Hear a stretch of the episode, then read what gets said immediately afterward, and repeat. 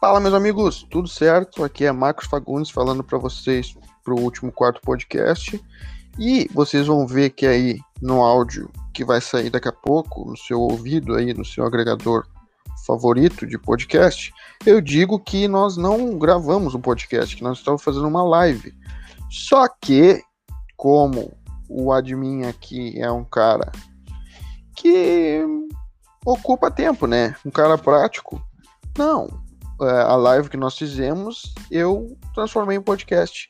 Então fique aí é, com o nosso bate-papo sobre as maiores movimentações, as movimentações mais importantes da Free Agency até o momento, né, que a gente grava, que hoje é segunda-feira, dia 23 de novembro. E é isso, um abraço, espero que vocês curtem o episódio. Valeu! Ah, e lembrando que se tu quiser tanto participar das lives, comentá-las ali ao vivo para a gente poder responder ou interagir com a gente, é só seguir a gente lá no canal do YouTube, curtir o canal e se inscrever, né? Que aí tu vai poder ver a gente gravando, conversar com a gente ou até assistir é, os vídeos por lá e os áudios dos podcasts. E é isso. Então quem quiser interagir, fica lá no YouTube. Abraços. Agora sim, valeu, tchau, fui. Fala amigos, tudo certo? Aqui é Marcos para o último quarto podcast. Hoje a gente vai fazer uma live aqui no YouTube debatendo rapidinho quais foram as movimentações dessa off-season mais relevantes aí até agora. O que, que a gente achou de, de interessante dos times se movimentando, se mexendo. Tô aqui com o Gabriel. Fala, Gabriel, tudo certo? Opa, tudo certo. Mais uma vez aqui para comentar um pouco algumas coisas importantes que aconteceram as contratações e negociações mais importantes até agora na off-season. Gabriel aqui com a fotinho do Leprechicas, fazendo merchan. então, beleza. Vamos começar falando aí desses times que estão se movimentando bastante, uma off-season bem movimentada, a gente esperava até algumas movimentações, mas talvez elas estão nos surpreendendo, assim, alguns times se movimentando bastante. Teve algumas trocas que deram certo, outras que não, a gente vai ver como que isso que vai, como isso vai gerar impacto, né, na NBA no geral. O Bucks, Bucks, por exemplo, fazendo algumas trocas, a gente vai se aprofundar mais algumas é, na live aqui durante a live, mas algumas trocas bem importantes aí vão movimentar bastante a liga. Alguns times melhorando, outros perdendo peças, então acho que vai mudar bastante, né? Tu esperava essas movimentações todas, tu achava que ia se manter, eu acho que mudou bastante, né? Os times de um pro outro. Eu esperava esse ano ter movimentações grandes, até por causa do, da temporada passada, que a bolha é, foi, um fator determinante em relação a essa temporada, pelo tempo parado e tal. E aí, muitos times caíram de rendimento. Uh, a gente pode citar o Clippers, que deu uma decaída no, dentro da bolha, o próprio Philadelphia 76ers também perdeu um pouco do, do rendimento que já não era legal antes. Uhum. E, claro, ainda mais que teve as lesões. Mas isso, eu acho que isso é um ponto, um ponto chave de virada para vários times. E aí a gente pode citar alguns que, inclusive, alguns que a gente vai falar hoje estão incluídos nesse, nesse, podcast. É, o Bucks, por exemplo, teve um desempenho muito abaixo, né, na bolha. Tu citou o Clippers. O Clippers até acabou não se mexendo tanto, até perdeu algumas peças, mexeu mais na questão do, da do a parte técnica, né, da comissão técnica, mas jogadores, eles, acho até que eles acabaram piorando em algum sentido o time, um time que era muito bom, mas tinha muito problema de vestiário, né? A gente vai até falar nisso. E o Bucks se mexendo muito. Então vamos elencar aqui, começar elencando as principais movimentações até agora que a gente achou, né? O que, que a gente achou de mais relevante. Eu separei três, o Gabriel separou três também. Isso pode incluir troca, pode ah, incluir off-season. O que, que a gente achou de, de movimentações que, que chamaram a atenção nossa e que podem mudar o futuro de algumas franquias, né? Não só para essa temporada, mas para a sequência geral. Então, Gabriel, começa tu aí, o que, que tu selecionou? Bom, a gente vai elencar, cada um elencou três para comentar sobre, a gente discutir.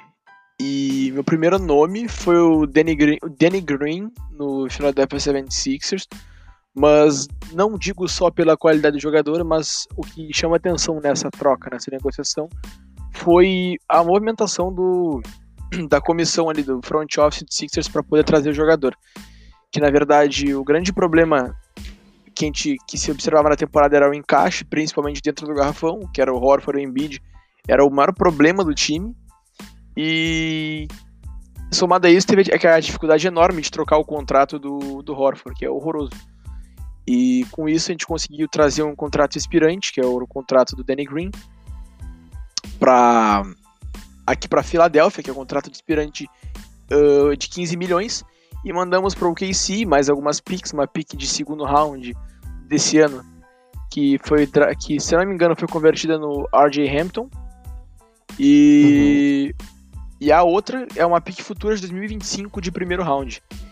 Então, eu acho que isso foi uma boa troca. A gente mandou algumas picks que eu não gostaria de ter mandado, mas foi, foi necessário para poder abater essa, essa diferença de salário toda. O KC acho que não, não aceitaria receber um, um salário tão horroroso assim, uh, em troca de nada, né? Então acho que. Mas mesmo assim, acho que vale muito a pena. No que vem, a gente se livra do contrato do Danny Green, que já tem um fit melhor com a equipe esse ano do que o próprio Horford. Então acho que é uma troca boa para ambos os lados.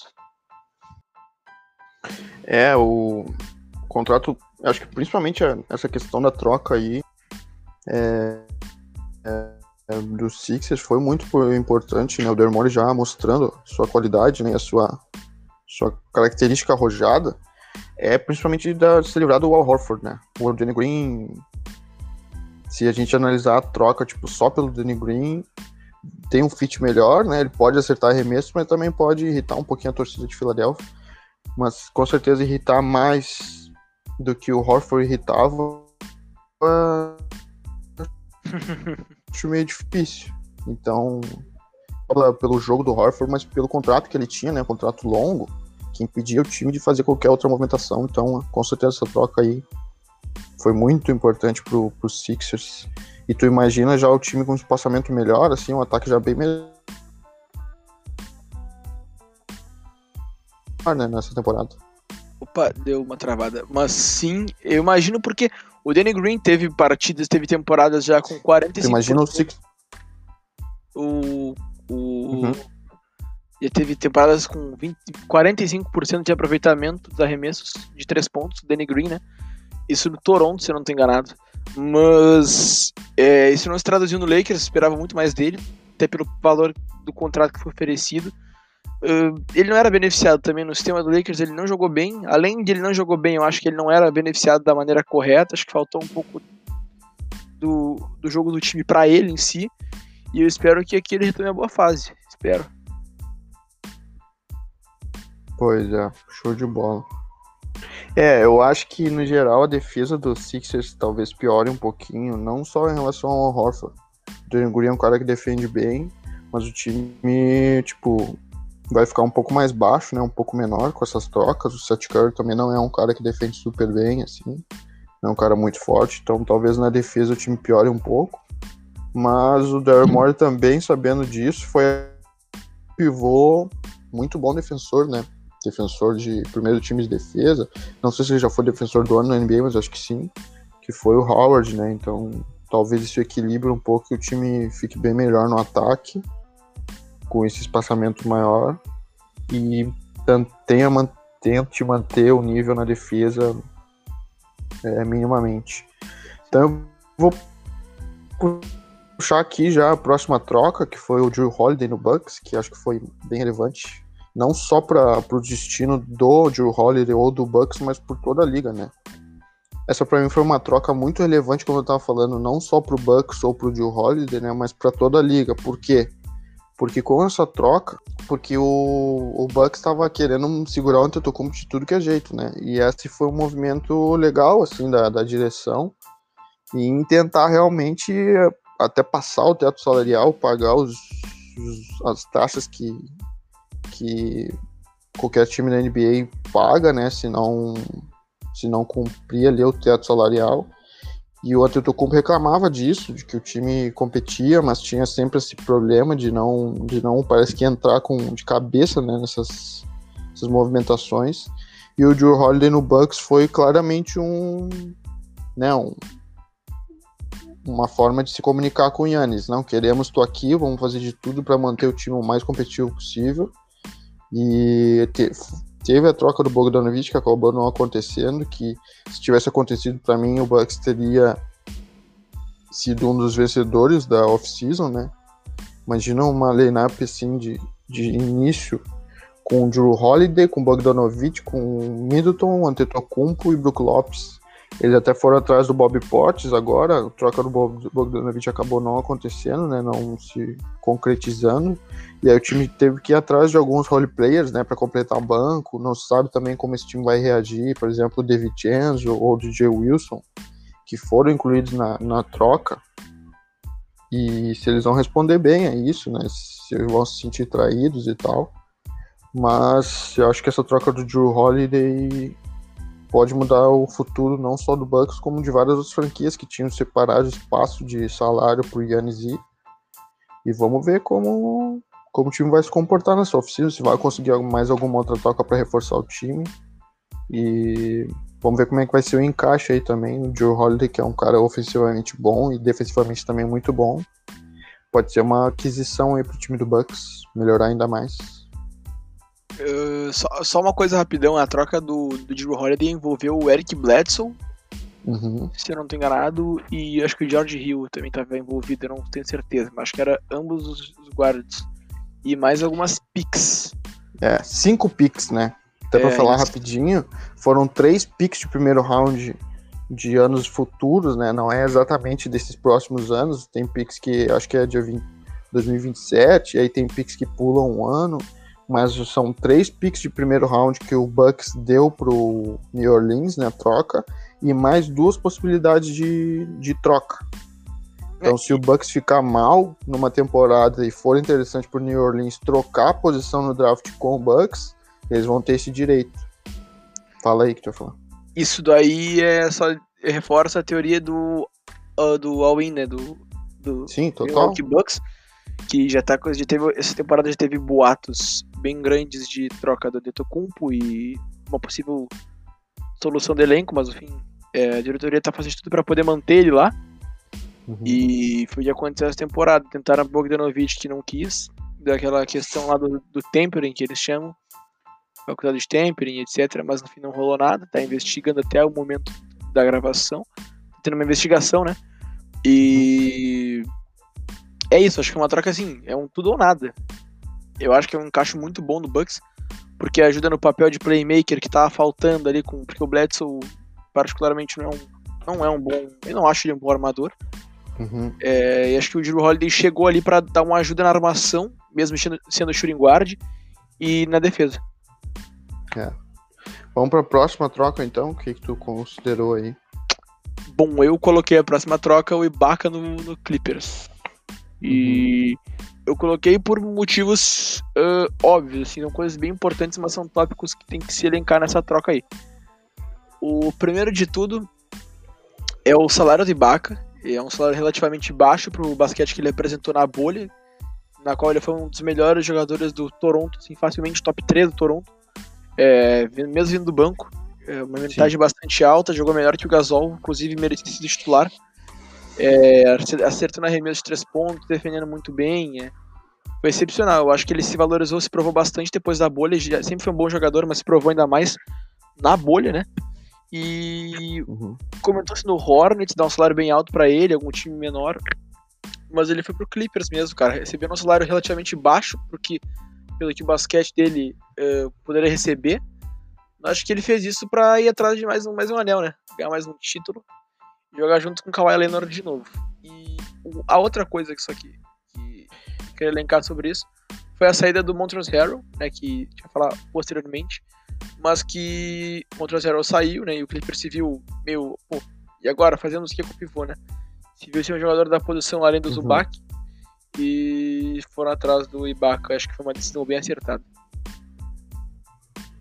Essa troca do Ibaka é muito legal, né, porque além de reforçar o, o, Clippers, ela enfraquece um rival que era o Nets, que não é um rival na própria temporada, né? Mas eu acho que o Nets estava contando muito com essa com a aquisição do Ibaka e eles provavelmente devem ter surpreendido, né? O Mark Cuban, que a gente sabe é um cara que não costuma ser muito pão duro, né? Um bilionário, então ele investe realmente no time do Clippers. que for preciso. E eu acho também essa aquisição muito boa nesses dois fatores, né? Enfraquece um adversário importante e melhora o seu time significativamente. Eles tinham já Michael Green para essa posição número 4, né? Ele acabou indo para o Nuggets, assinou um contrato com o Nuggets. Ele tinha o Zubat, que era o pivô que iniciava os jogos na temporada passada, e o Montrezl que fazia essa função de backup, mas que acabava terminando os jogos, né? Então praticamente era o, titular, o pivô titular do time. A gente vai falar do Montrezl mais para frente. E com essa aquisição do Ibaka, é, ganha um protetor de aro. O Ibaka, que já é um cara um pouco mais velho, né? A gente não sabe como que ele vai reagir na, na NBA mais uma temporada, e, enfim. Ele teve lesão na temporada passada. Mas no Toronto ele foi. É, na, na, na, campanha de campeão, do, de campeão do Toronto, ele foi muito importante. Né? A gente acha que teve o jogo 3 ou 4 das finais que o Golden State sofreu muito para marcar ele eles colocavam uma formação mais baixa, com chutadores, e dobravam no Kawhi toda hora. E o Ibaka sempre foi um pivô, né, um ala pivô que sempre teve arremesso. Ele é um cara de um aproveitamento muito bom, tanto de média distância, principalmente de média distância, mas também na bola de três. Então acho que pela versatilidade dele no ataque, na defesa, é um cara que dá bastante toco, que defende bem, é, que tem essa capacidade de arremesso boa. Só a questão da idade dele que pode ser um pouquinho de problema. O Clippers que investiu alto também no Marcus Morris, né? Então fica aí essa, esse ponto para a gente observar na próxima temporada como que esse time vai, até na rotação, como vai funcionar, se ele vai vir do banco, se ele vai ser titular, se o Zubat se manter como titular ou não, como que o Tai Lu vai, vai organizar esse time. Eles também perderam o Landry Shemet, né? E ganharam o Luke Kennard na uma troca envolvendo Pistons e o Nets. Então o Clippers não tá morto, né? A gente fala que talvez a gente não, não elenque o Clippers pelo que aconteceu na temporada passada, a gente meio que não elenque tanto eles como um contender, assim, como um time que realmente pode chegar, mas a gente lembra que o Tai Lu é um treinador muito calmo, né? Que dificilmente tem problema de vestiário quando ele tá no comando. E o time é muito talentoso, né? Muito bom.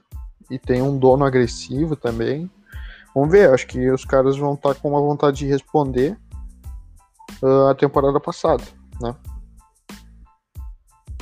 Isso. Do, do próximo, se tem mais alguma coisa a comentar, mas se a gente for passar pro próximo, seria a tua escolha, né? Que era o próprio Montrezl Harrell, que a gente tava comentando agora há pouco. Essa negociação foi bem. Eu, quando eu recebi a notícia, eu, bah, que isso, que trairagem e tal. Imagina quando for o primeiro jogo do Montrezl Harrell no Staples Center, mas atuando pelo Lakers, contra os antigos que diziam assim, os super amigos, né? Que era o Beverly, o Low Williams e ele. A gente tem aquela cena na bolha do Low Williams entregando o troféu de melhor sexto homem para ele e tal. Foi um, uma ceninha fofa. Mas vamos ver como é que vai ser essa relação a partir de agora, né? Eu imagino que os, torcedores, que os torcedores, e principalmente esses jogadores que eu citei que eram muito próximos do Harold, se sintam um pouco traídos, né? Não sei. Mas também tem aquela coisa, o cara correu atrás do dele, não se sentiu talvez tão valorizado no Clippers.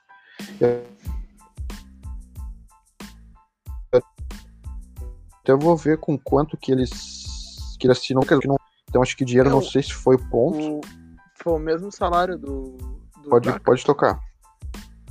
Foi, foi o mesmo salário de Baca que ele assinou. 8 milhões e meio? É, é não, foi 9 milhões e meio. Isso. Dois anos, 9 milhões e meio, tô, tô pegando aqui. Meu computador tá um pouquinho devagar. Tá, tá, tá. É, 9 milhões e meio por dois anos. E mas eu achei um pouquinho. Vamos ver o que, que vai acontecer aí no final. Mas o que, que a gente pode falar dessa troca aí?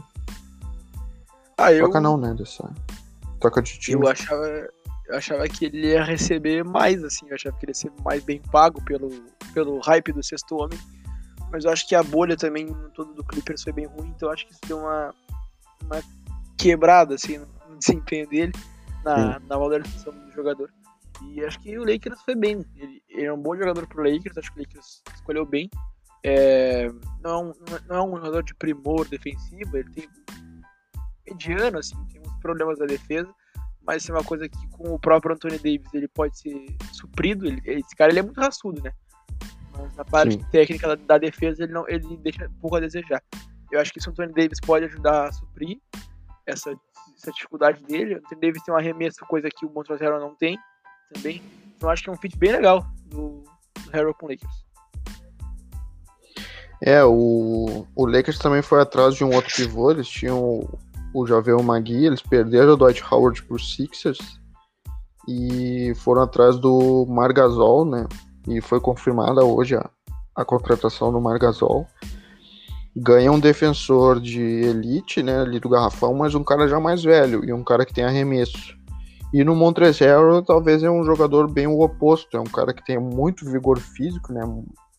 É, ele é um cara bastante ativo assim nessas questões, um cara muito intenso, agressivo e tal, até com personalidade.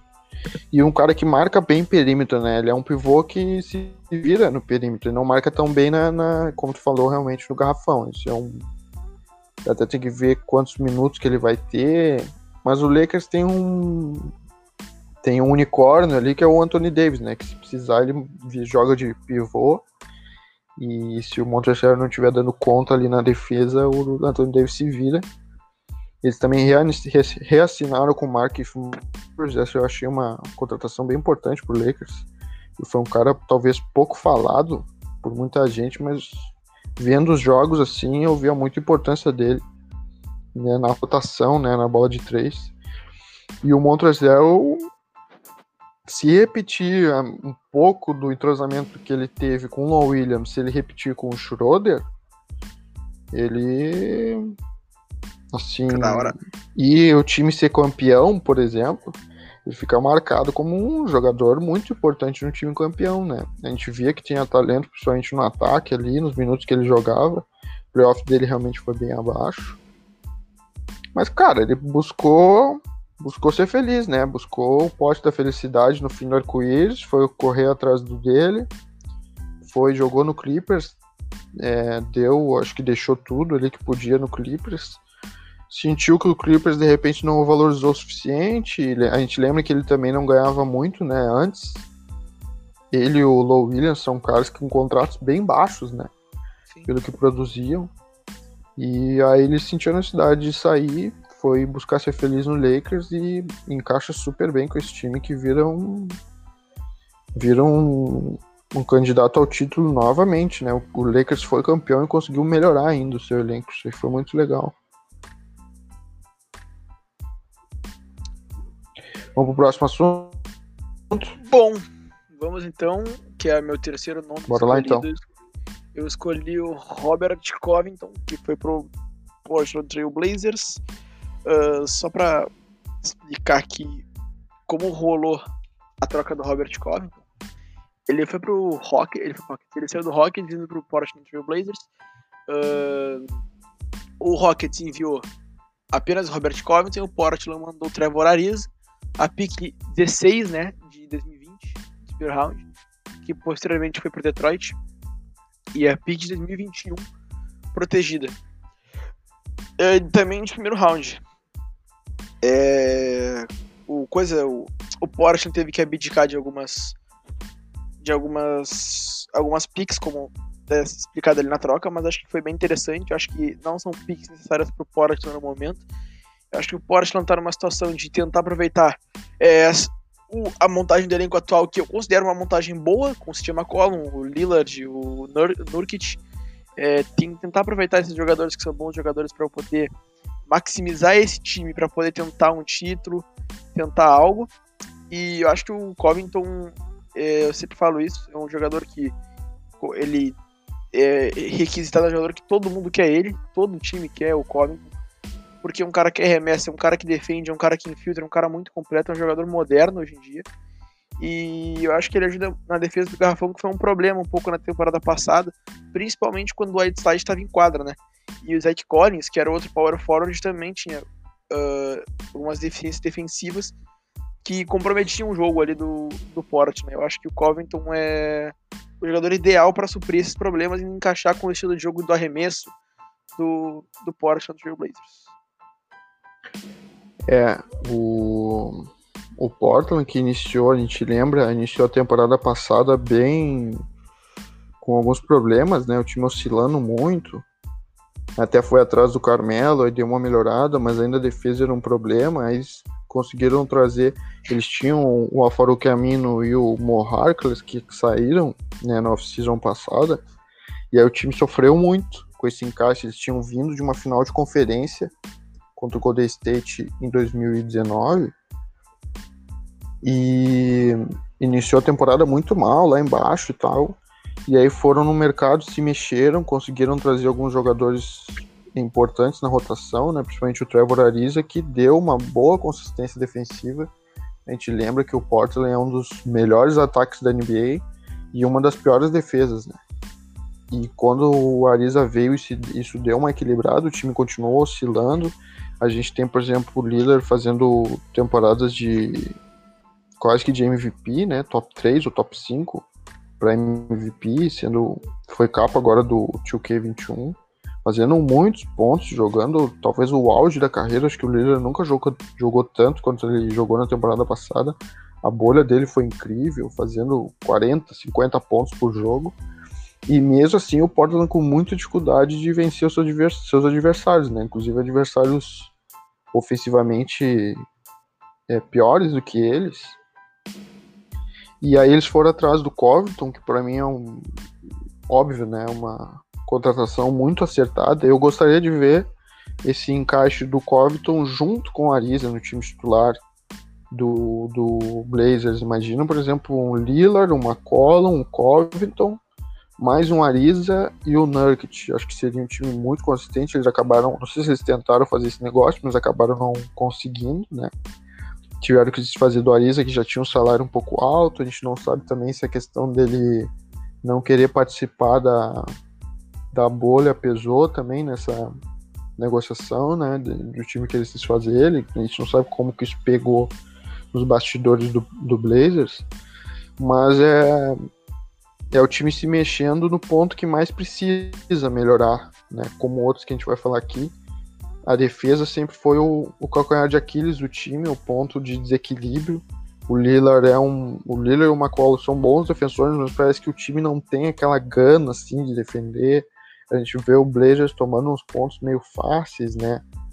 Os times invadiram o garrafão do Blazers com uma certa facilidade. A gente lembra do jogo o jogo 2 ou o jogo 1 um do Blazers contra o Lakers. Acho que no jogo 1 um eles conseguiram defender bem. E a partir dali, nunca mais. O, o Lakers dominou a área pintada do, do time. O Nurkic, que não é também um cara assim conhecido pela defesa, é um cara que ofensivamente é muito bom, pivô completo.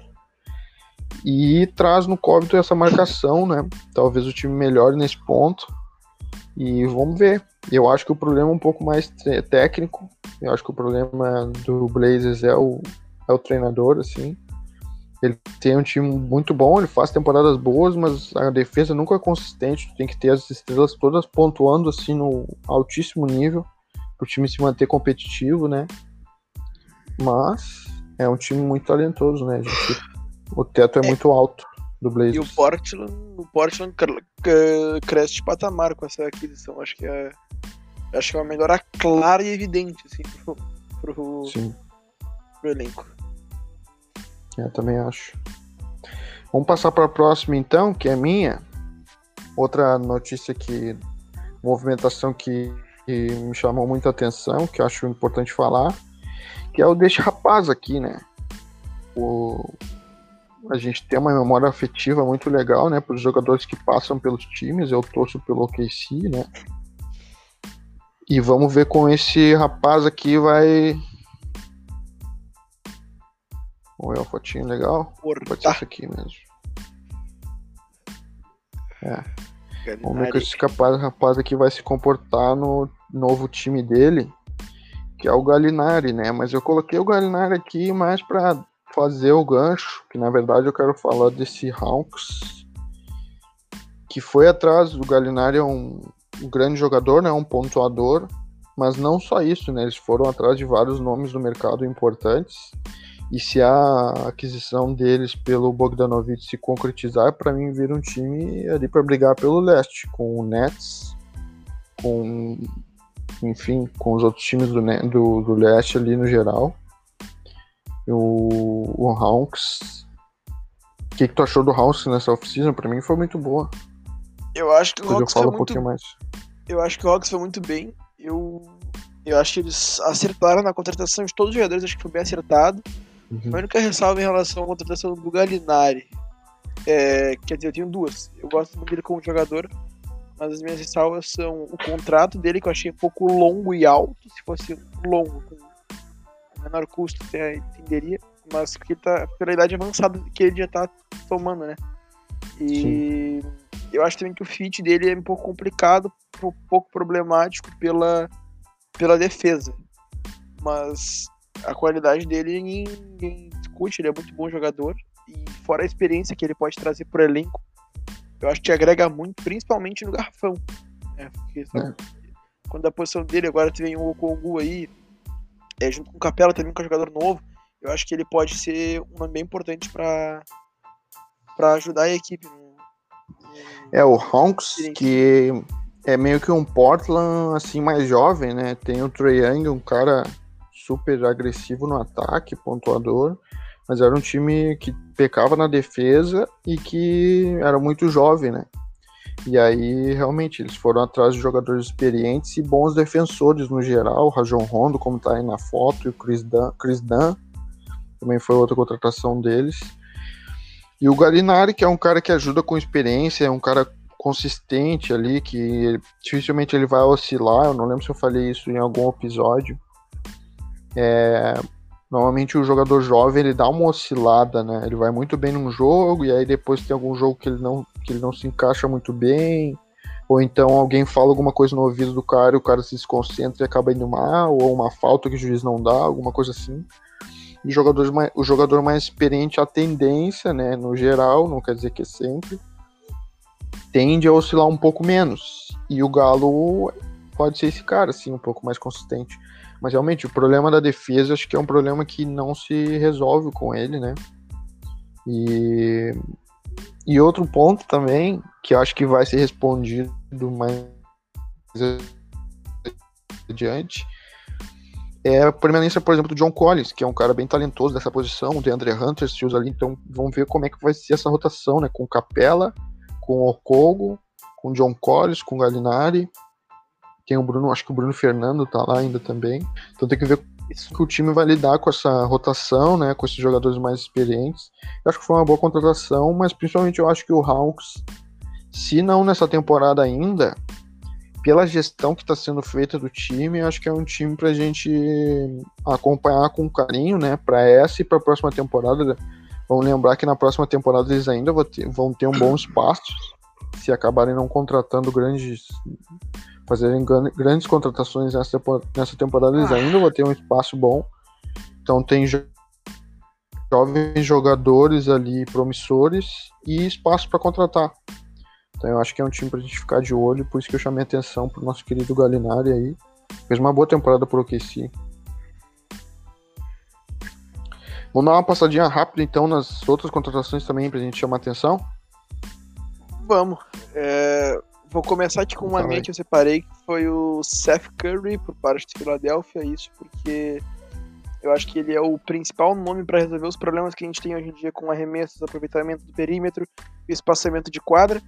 Eu acho que o jogo dele potencializa o jogo do, do Ben Simmons, porque a partir do momento que tem um jogador que é um gatilho do perímetro, é, a marcação começa a, a marcação espaça, né, ela abre espaço no garrafão, uh, o que o que potencializa o jogo tanto do Embiid quanto do Ben Simmons nas infiltrações.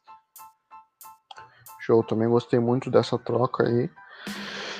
E já para chamar também para para minha é, contratação também para chamar atenção, que foi a do Josh Richardson, né? Então o Curry, que era um cara que ajudava muito no ataque do Dallas, botando bola de três, realmente a bolha dele foi muito boa, teve jogos que ele explodiu em pontos. E acho que ele só não pontuava mais e não pontua mais porque os, os caras realmente não dão espaço para ele ali no perímetro. Marcam muito próximo. E como tu falou, é, só o fato dele estar tá na quadra, na, na parte ofensiva, já é uma grande ajuda para qualquer infiltrador, né? E talvez a gente tenha os melhores infiltradores aí na NBA, os melhores caras de garrafão no Philadelphia, né? Com Ben Simmons, com Embiid. Então eu gostei muito dessa troca pelos dois lados. Ele não defende tão bem, talvez a defesa de, de Filadélfia no perímetro dê uma caída, mas uh, o Doc Rivers também é um grande treinador defensivo, né? Então talvez ele alguns ajustes ele consiga fazer para ter ali algum pivô perto dele, protegendo ele. E o time se mantenha sólido dos dois lados da quadra. Com certeza o Philadelphia vai pontuar mais nessa temporada com ele em quadra. E o Josh Richardson, que fez, eu acho que uma boa passagem no Sixers. Tu gostou dele, eu acho, né? Uh, o Josh Richardson, cara, eu, tipo, eu, eu gosto dele como jogador, acho ele um bom jogador, ele é bem completo, infiltração, capaz de próprio arremesso. É, tem um catch and shoot é, legal, defende bem perímetro. Uh, mas eu acho que no Philadelphia, infelizmente, ele não deu certo. Acho que não é nem muito por culpa dele, sim por culpa do próprio Brett Brown e, do, e da direção, né? Porque o fit dele era simplesmente terrível. Eu acho que ele e o Simmons ficavam batendo cabeça ali na, no perímetro, né? Jogadores uh, características de, de, de, playmaker e, e também uh, defensivos. Eu não, eu não, eu gostava dele como jogador, eu acho ele bom jogador, inclusive eu acho ele até subestimado, mas aqui ele não funcionou, ele não deu certo. É, eu concordo muito com isso também. E exatamente o fit dele em Dallas talvez seja um dos melhores fits para ele, né? Que ele pode ser um ball secundário ali, mas principalmente vai ajudar muito na defesa. E ele não tinha um arremesso de três tão ruim, ele, o cara que conseguia se manter em quadra. E vamos ver como ele vai se encaixar nesse time do Dallas, que tem o Doncic, né, um absurdo no ataque, mas que sempre teve problemas defensivos. E aí vamos ver como que o Richardson, certamente ele vai marcar o melhor jogador do adversário, os melhores, e vai ser como se fosse aquele cara que puxa a defesa, né? Que esse é o principal característica dele é defensiva, ele também ajuda no ataque. Mas é uma troca muito interessante para o que os times precisam. Talvez exatamente o que o Sixers precisava, ele tem no Seth Curry e praticamente exatamente o que o Dallas precisava, ele tem no Josh Richardson. Então acho que é aquelas trocas que fazem bem para os dois lados, né? Win-win, que os dois times saem vencendo. E tô louco para ver esse Dallas aí com uma defesa mais consistente. Fala, o James Johnson já foi para lá, fala-se no Trevor Ariza indo para lá também. Se isso se concretizar, fica uma defesa muito forte e com esse ataque também que já foi muito potente, poderoso, né? Temporada passada o Dallas pode incomodar seriamente aí. Não sei se não é talvez o principal ou um dos três principais problemas que o Lakers vai ter no, no Oeste. Eu, eu coloco ali no, no Oeste, eu coloco o, é, o Clippers e. É, é, eu acho que o Clippers e talvez tenha mudado as coisas um pouco por fora ali. Acho que não foge muito disso, não. É, tem o Nuggets, a gente não pode esquecer, né? Isso, isso. Uh, vou falar meu próximo aqui. Vamos pro próximo assunto, então, já que nós. É, que nós estamos falando de Lakers. Isso, meu próximo nome é Dennis Schroeder. É, eu agora não sei o certo do salário que ele veio pro Lakers. Foi por, foi por meio de uma troca. 15. 15 milhões. É um salário, salário justo. Salário justo. Uhum. É, ah, um excelente jogador, gosto muito dele, muito habilidoso, ball handler é um playmaker excepcional, o cara tem um bom arremesso, é ágil, é, eu acho muito bom jogador mesmo. E eu acho que é uma perda para o KC do ponto de vista técnico, mas agora uma coisa que não faz tanta diferença pelo processo de tanque que eles estão vão começar. É, supre a saída do Rondo, e ele ainda é melhor que o Rondo, né? Ele supre a saída do Rondo e supre muito bem, porque ele melhora Sim. a qualidade do, da posição. Ele é mais rápido, é um jogador que é mais driblador, eu, eu particularmente gosto muito dele. Eu acho que uma aquisição, particularmente acho que foi a melhor aquisição do Lakers até o momento e uma das melhores da liga inteira. Eu botei aqui para comentar um pouco mais por cima porque não tem muito o que falar realmente sobre isso, mas resolve esse problema. A bola não passa tanto pela mão do LeBron na hora da armação do jogo. O Rajon Rondo, que se destacou nos playoffs, sai e chega o Schroeder para suprir esses dois problemas aí que, a gente, que o Lakers encontrava. É, também achei uma troca muito bem feita, né? Tô procurando uma imagem aqui, de repente, do roster do, do Lakers para essa temporada, mas não achei. Mas enfim, é, vamos falar sobre isso. É, o, o Rondo fez um grande playoff, né? Playoff Rondo jogou muito, mas a gente lembra que a temporada dele foi bem oscilante. Teve, ficou lesionado em vários momentos. Falou-se que talvez ele nem iria para a bolha, né? Ele chegou a ficar machucado, tem um problema na mão. E aí depois de um tempo que a bolha já tinha até iniciado, saiu a notícia de que ele iria para a bolha, iria reforçar o Lakers e acabou sendo muito importante nos jogos contra o Rockets, na né? defesa, roubando bola, com experiência, no ataque, matando bola. Só que aquilo, né, precisa de uma renovação. E o Schroeder era um cara eu até achei que o OKC vendeu bem barato ele, porque era um cara assim muito bom num time que claramente ia entrar em rebuild, né? Schroeder é um alemão, passou pelo Atlanta Hawks, teve no OKC, fez boas temporadas, principalmente ofensivamente. Ele teve temporada esse ano de 20 pontos por jogo, né? Vindo do banco, então isso é bem, bem relevante, bem absurdo, assim. E concordo, foi uma das melhores aquisições, acho, de qualquer time né, nessa off-season. E vai suprir o papel do Rondo, é um ball handler muito bom, vai inventar cestas, né? No momento ali que o LeBron e outro jogador estiverem no banco, ele pode ser o armador principal do time, vai ser o armador principal do time. Consegue também espaçar quadra, consegue fechar jogos, consegue terminar jogos. É um cara que na defesa não compromete. Marcou bastante bem o Harden nessa, nesse confronto de OKC com, com o Houston. A gente tinha o Dort e o Schroeder como defensores primários do Harden, né? Ele marcou bem, é um cara magrinho, assim, pequeno, mas é um cara bem chato, assim, no perímetro. Se tiver um protetor de aro eficiente, como o Lakers deve ter nessa temporada, né?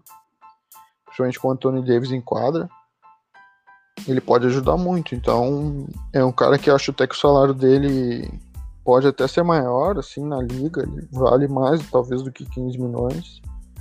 E vai ter a grande chance da carreira dele, né? Ele passou por, só por mercados pequenos até agora. A gente sabe que a adesão de europeus na NBA tem uma certa, um certo problema, né? E ele agora no Lakers tem a chance da carreira. Eu espero uma temporada muito boa dele. Ele vai querer mostrar para todo mundo a qualidade que ele tem que muitas vezes ficava escondida em mercados menores como Atlanta e OKC. E o Lakers consegue aquele criador de jogadas secundário quando o LeBron está descansando. É... E um cara bastante consistente de 20 pontos por jogo, também adorei essa contratação. E vamos passar para a última, né? Que foi só para passar, eu acho que o Lakers vira favorito no, no Oeste. Claro que isso é meio chovendo molhado, né? Mas com, essa, com essas contratações, esse roster, mantendo o Markif Morris, mantendo o Caldwell Pope com salários altos, mas caras bem importantes na rotação. Eles ainda têm o Kuzma que eles podem ou botar para jogar ou negociar. Tem o Caruso que é um cara que dá muita energia. Conseguiram o Harel, o melhor sexto homem da liga. Conseguiram o Schroeder, o segundo melhor sexto homem da liga. Tendo LeBron, tendo Anthony Davis, vai ser difícil segurar o Leicão, infelizmente, né? Para mim, que sou torcedor do OKC, nessa temporada vai ser bem difícil. E vamos fechar, acho que com o assunto de um dos times que também deram um salto nessa temporada, que talvez não sejam os times para bater de frente com o Lakers, mas também foi muito cogitado, por exemplo, o Chris Paul indo para lá no início da off-season e alguns outros jogadores. E é um time que vai ser um probleminha, vai ser uma coceirinha ali, no, uma pedra no sapato de qualquer time que enfrentar e até em playoff. A gente imagina que nesse ano o playoff tenha torcida e imagina uma torcida que está tanto tempo sem playoff, tendo aí no, né, a aquisição de grandes jogadores para lá, o que, que eles não vão estar tá torcendo, que é esse aqui, né? Vê aí, o Phoenix Suns tá falando. Phoenix Suns é... Que é esse timinho aqui, né? Vou botar eu aqui. Acho Eu acho que o Phoenix Suns, cara, eu coloco eles ali, tipo, vai ser um time que vai pro playoffs, possivelmente. As atuações na bolha empolgaram. empolgaram uhum. bastante. Eu acho, que, eu acho que eles brigam ali pelo. pela seed 6, 7. Eu coloco eles ali. Eu acho que teve uma evolução muito boa na bolha. Eu só não coloco eles mais assim um pouco pela. Que eu acho que falta ainda algum, algumas coisas. Acho que realmente o elenco deles é muito bom, mas não é superior a alguns, a alguns outros times. Ainda mais um pouco pela inexperiência da equipe, que eu acho que o Paul vem para agregar isso e mostrou isso no KC. É, então eu acho que o time vai brigar ali pelo acho que uma seed 6, acho que pro Suns é, é bem legal. É, eu também acho o Suns, assim, vai ser aquele time super bom, assim, que a gente vai gostar de ver, que a gente vai se apegar. que a gente vai querer indo bem, vencendo, mas que ainda não vai ser aquele grande time para ser campeão, aquele realmente aquele contender vai ser aquele time querido, eu acho que por todos na temporada, que todo mundo vai querer ver jogos e ver bem. Vai ser tipo o segundo time de todo mundo. Não sei, eu falo por mim assim. Pela toda a história, né? A narrativa do Booker anos lá, jogando bem e, e o time não conseguindo dar um, uma boa companhia para ele. Na temporada passada buscou o Rubio, que era um cara já mais tarimbado na liga. Achei um bom move, apesar do salário dele ser alto conseguiram também o Kelly Oubre. E aí eles perdem o TJ Warren, daí o TJ Warren começa a jogar muito no Pacers, aquela coisa toda. E finalmente eles conseguem, até por essas movimentações, trazer um cara de peso para jogar com o Booker, né? Um cara já mais veterano, até porque é meio difícil tu atrair free agent, sendo uma franquia do Arizona, né? Um calor de 60 graus na sombra. E mas é isso, eu acho que contratação muito boa, tanto do Chris Paul e do Jay Crowder, que era até o meu assunto inicial, que estava todo mundo correndo atrás. Eu vi um Twitter, eu não sei qual, qual foi agora o perfil que comentou isso, mas eu achei legal. Que foi aquilo que eles falaram assim. É, essa contratação do Jay Crowder é exatamente a. Ela representa como a vinda do Chris Paul é importante para a franquia se não fosse o Chris Paul ter vindo para cá, nunca a gente conseguiria um free agent como o Jay Crowder. O Jay Crowder é um ala que pode marcar ala pivô, pode marcar shooting guard, né, ala armador, um cara bem versátil nos dois lados da quadra e que mata a bola de três, então é um cara muito valorizado no mercado. O próprio Heat estava contando muito com ele, outros times estavam muito interessados e ele acabou indo para Arizona, né, ganhar um bom dinheiro lá. E eu acho o fit bem bom, assim, realmente acho que o time vai ficar devendo, assim, né, para ser um contender, vai faltar alguma coisa, mas acho que já é algo, né, acho que o Suns dá uma subidinha no, nos degrau, no degrau, né, de, de qualidade. Vou ficar bem, bem feliz em ver eles nessa temporada. Acho que é isso. Tá, novidades próprio Bogdanovich, para onde ele vai, uma incógnita. Será que o teu Secret se movimenta ainda? Ah, provavelmente, provavelmente o Daryl Morey, estavam comentando do Daryl Morey que ele é um cara que que gosta de fechar o time já na, na, na free agency, ele espera muito, ele espera até a 3 deadline para poder montar o time. É um cara que dá uhum. tempo ao tempo, assim, ele espera as coisas acontecerem, ele espera ver como a liga tá se comportando em estilo de jogo, como é que o time tá respondendo ao jogo de outras equipes da conferência, para a partir disso ele fazer algumas outras alterações dentro do elenco, para poder aprofundar o elenco e, claro, e montar o time de maneira que consiga ser capaz de bater as outras equipes de conferência, né? É, o leste tá bem difícil, mas agora com o Bucks oscilando, talvez seja a hora, né? Uhum. O foda é a chegada do Nets aí, que o Kyrie Irving Kevin Durant embora uma incógnita. É, mas eu acho que eles ali podem ter um problema de vestiário. É um time muito talentoso, mas imagina, colocou todos os moleques na troca, né? Na boca Sim. da troca, então vamos ver como isso vai se acabar batendo no vestiário. Mas é isso. Então até uma próxima. A gente fica por aqui. Ah, qualquer coisa a gente dá um grito para mais uma live ou algum episódio, alguma coisa assim. Nos sigam nas redes sociais aí, último quarto pod no, no Twitter e no YouTube. A gente está postando vídeo no canal aí sempre, de alguma live, algum debate ou algum episódio de podcast que a gente transforma em, em vídeo e coloca aqui. Ou lá no Spotify também, último quarto podcast, dá para ouvir a gente e os outros episódios que a gente fez. Um abraço, é isso, né, Gabriel? Isso aí. Acho que é isso aí. Um mesmo. abraço, então, até mais. Daqui a pouco voltamos. Valeu.